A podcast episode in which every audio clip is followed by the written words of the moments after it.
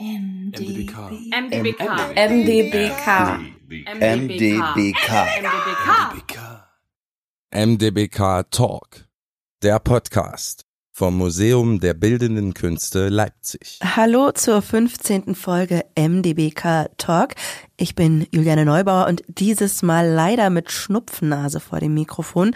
Dies ist eine besondere Folge für mich aus mehreren Gründen. Es ist die letzte, in der ich einen Künstler treffe, der in die Ausstellung Point of No Return involviert war. Die Ausstellung endete bereits Anfang November. Der Künstler, den wir gleich hören, hat ein für mich beeindruckendes Alter.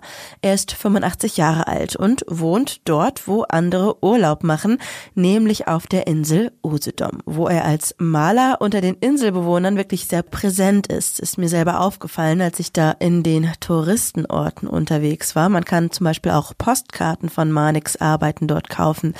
Ich durfte ihn in seinem Haus in Strandnähe für das Interview treffen. Manix Erinnerungen und Gedanken müssen manchmal erst zusammengesucht werden, so scheint es. Unser Gespräch dauert eine gute Stunde. Hier hören Sie nun einen Ausschnitt. Und wie immer stellt sich der Künstler erst einmal mit einem Einblick in seine Biografie vor. Ich heiße Oskar Manik, bin geboren in Berlin 1934.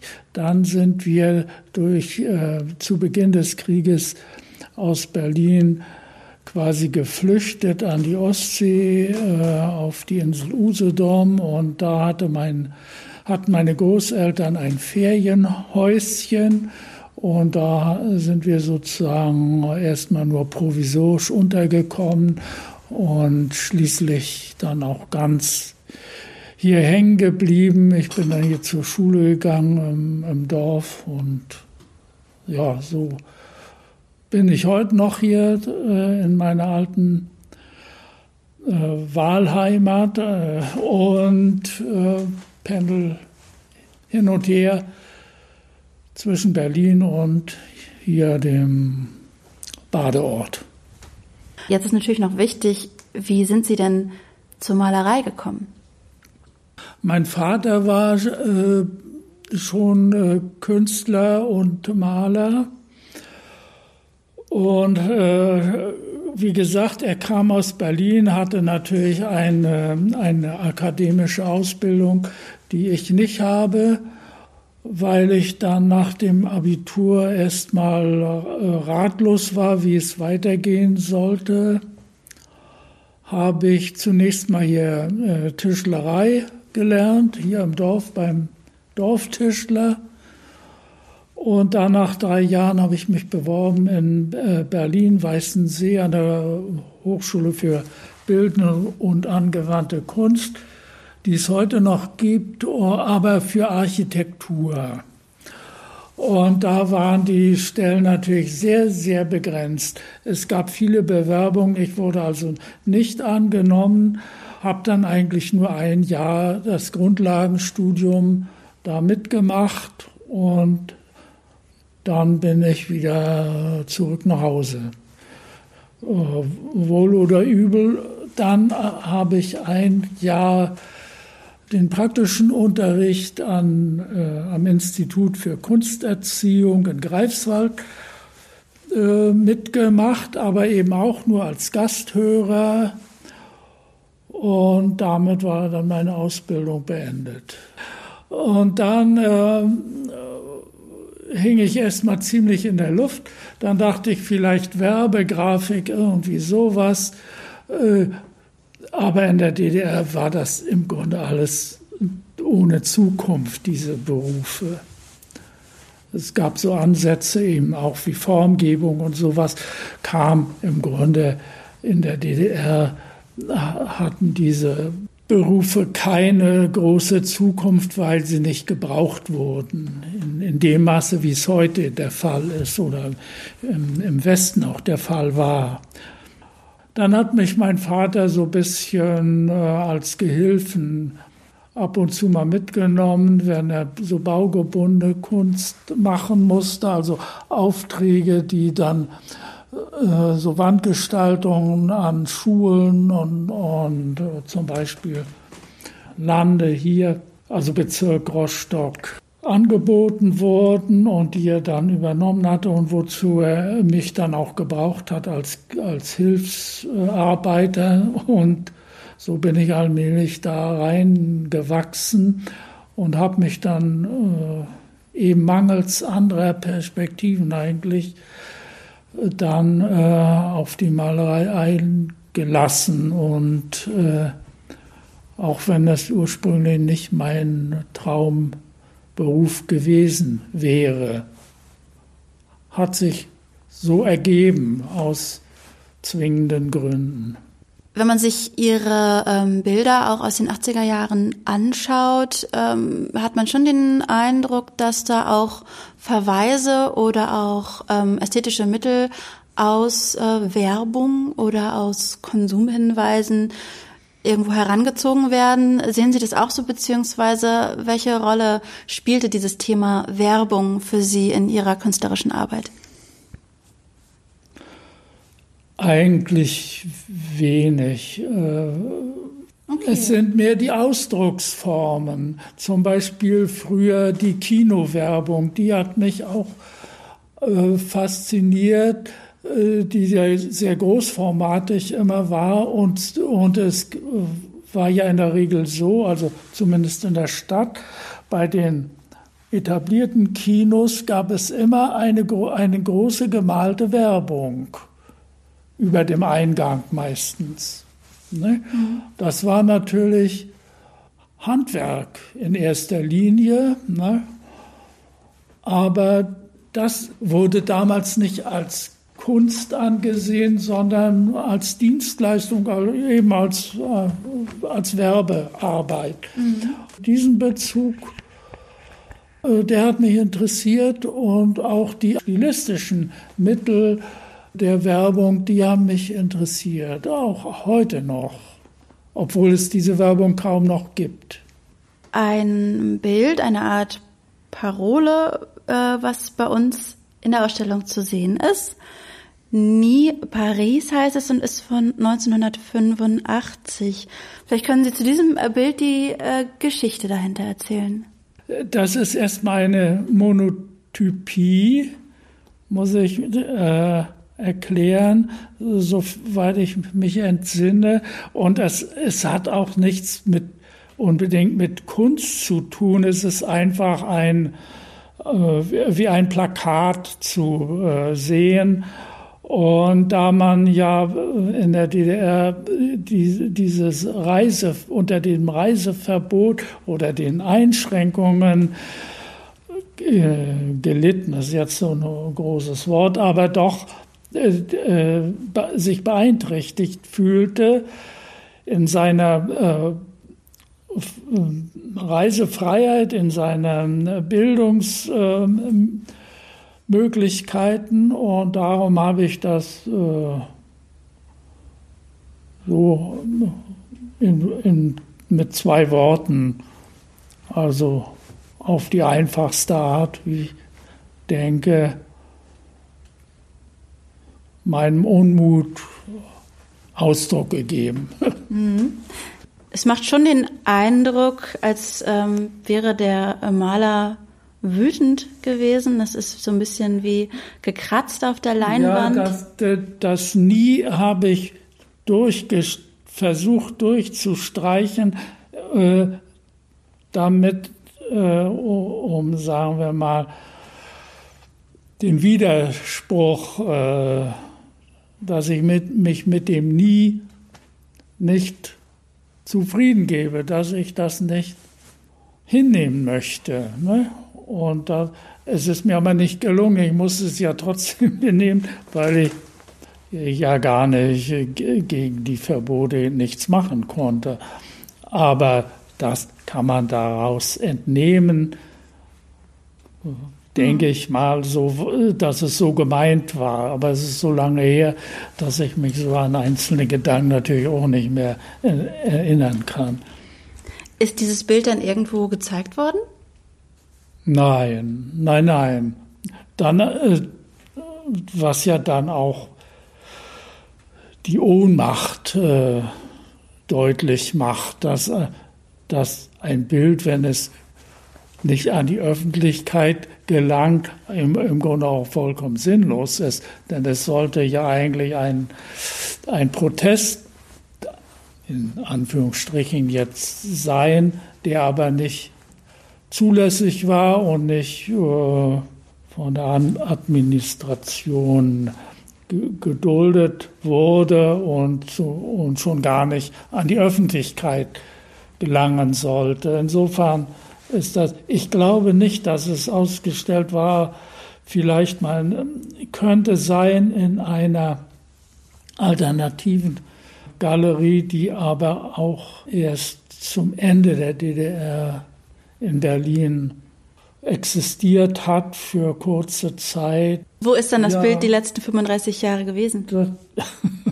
wie alles in, in meinem Lager, äh, ja, im, im, Endlager, wie ich immer sage, weil es, weil es eigentlich ohne Interesse ist. Wie ich immer dachte. Ich hätte es auch wegschmeißen können, aber da, dazu fehlte mir da auch irgendwie die, die Courage.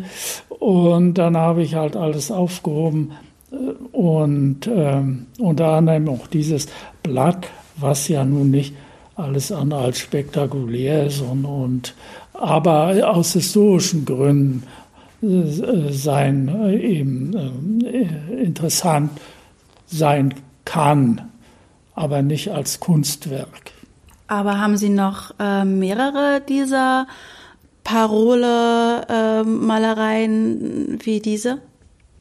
Ja, ich, de ich denke schon, das gibt schon aus der gleichen Zeit, weil ich immer gerne mich wiederhole in, in einer Art Serie, dass es da noch andere Blätter gibt, die, also Va Variationen vom gleichen Thema. Es ging ja eigentlich immer um den, den passiven Widerstand gegen die Zumutungen der, des DDR-Regimes, den man nicht entkommen konnte, es sei denn, man hätte einen Ausreiseantrag gestellt und wäre dann irgendwann ausgewandert, ausgebürgert oder freigekauft oder was auch immer. Aber dazu fehlte mir irgendwie der Mut. Mhm. Ja, wahrscheinlich war es das.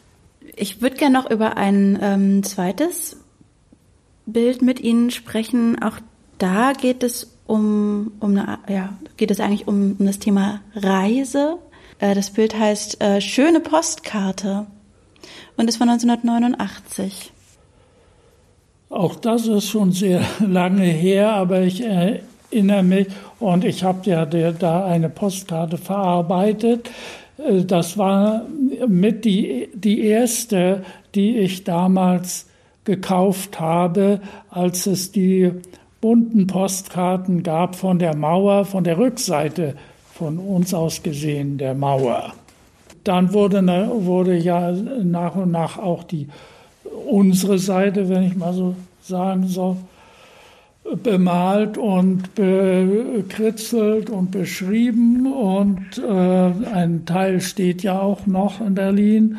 Das meiste ist aber leider verschwunden und äh, verhökert worden und äh, zum Teil auch von Sammlern abgeholt worden und oder zerkloppt worden von den sogenannten Mauerspechten, die also äh, das atomisiert haben, die äh, große Abschnitte der Mauer. Aber diese eine Postkarte, äh, die mich an all das erinnert hat und darum eine für mich auch äh, wert war, aufgehoben zu äh, werden. Die habe ich da verwendet. Alles drumherum ist noch Düsternis, wie, wie, mir das jetzt so vorkommt, also auch irgendwie Orientierungslosigkeit, denn keiner wusste, was wird jetzt werden, wie, äh, von was werden wir leben, wie wird es beruflich weitergehen, wie werden wir existieren können, was wird auf uns zukommen an Veränderungen. Das war ja damals noch alles sehr im Unklaren und äh, Darum ist mir nicht weiter eingefallen. Nur die Postkarte, die da wie ein Fenster sich auftut und einen Blick in, die, in eine bunte Welt freigibt. Mhm. Und mehr hat das eigentlich nicht zu sagen. Unten ist so eine Art Haus angedeutet, was so das Dach öffnet sich. So könnte man es deuten. Vielleicht war es auch ganz was anderes, aber ich denke mal, die Deutung bietet sich an. Und äh, also das Dach öffnet sich und für das, was kommen wird. Was kam denn dann für Sie? Was kam dann? Dann ging ich zum Arbeitsamt, weil es erstmal nicht äh, geklärt war, wovon man sein Leben bestreiten soll. Ersparnisse hatte man nicht groß das bisschen, was man hatte, konnte man zwar umtauschen, aber es fand ja auch eine Art Entwertung statt, sodass man dann schließlich nur, glaube ich, die Hälfte bekam von, von den Ersparnissen. Und, also es hat, äh, äh, war nicht viel auf dem Konto und war nicht, äh, das war, war ja zunächst mal das Hauptproblem. Also kurz nochmal, das heißt, Sie haben bis November 89 äh, als äh, Maler, auch als Auftragsmaler äh, gearbeitet und haben dann quasi nicht keine weiteren Aufträge bekommen oder wie war Ihre Situation? Nein, das ganze Auftragswesen war ja abhängig von äh, staatlichen Mitteln und auch, äh, auch dem, den Behörden, äh, die darüber zu bestimmen hatten und die darüber verfügt haben. Und die gab es ja alle nicht mehr. Es war ja alles in Auflösung begriffen. Insofern war dafür überhaupt kein Ersatz äh, geschaffen worden. Es äh, gab ja auch Wichtigeres. Die Künstler, das ist ja eine, eine winzige Minderheit im Land. Und an die hat man natürlich nicht als erstes gedacht, sondern erst ganz zum Schluss. Spielt Ihre Erfahrung als äh, Künstler in der DDR heute bei Ihrer Arbeit noch eine Rolle? Ach, das ist schwer zu sagen. Das, das weiß ich nicht, aber dadurch, da man, man ist ja nun wohl oder übel geprägt worden von den Umständen, äh, die, die hier 40 Jahre DDR waren es ja, davor war es ja auch nicht schöner. Also äh, bis ins hohe Alter hat man äh, unter diktatorischen Verhältnissen zubringen müssen und äh, versucht seinen Platz zu finden, seine seinen Arbeitsplatz irgendwie zu schützen, auch vor zu viel Einflussnahme.